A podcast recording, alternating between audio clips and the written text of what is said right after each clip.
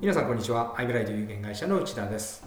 普通の店員の何倍もの売り上げを上げるカリスマショップ店員は常連のお客様と積極的にどんな話をするか想像がつきますか？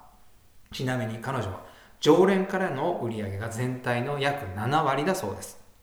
ファッションや好きなモデル今年の流行やデザイン案色などを話しながらお客様に合う服をうまく進めると私は予想していましたが彼女のスタイルは全く違うのです。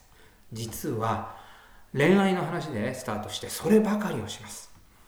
恋愛の話をしていけばお客様が恋愛相手に自分を可愛く見せたいとかよく見せたいという話題になるタイミングが必ず訪れると言います。そのタイミングで洋服の話をすれば簡単に売れると彼女は断言します。洋服を売るための提案ではなく恋愛をうまく活かせる手段の提案なのです。手段の一つが洋服なわけです。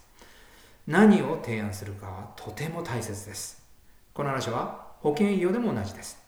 苦戦する保険医療パーソンは保険を売るための提案ばかりを繰り返します。一方以前インタビューしたトップセールスはお客様の未来ばかりを語るのです。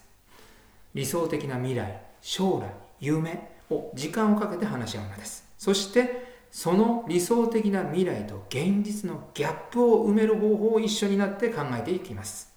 ギャップを埋める手段の一つが保険になると契約に至る流れです。保険を提案するのではありません。理想的な未来に近づく手段を提案するのです。保険はその手段の一つに過ぎません。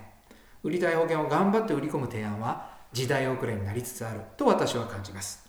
大切なのは手段の提案ではないでしょうか。さああなたも考えてみてください。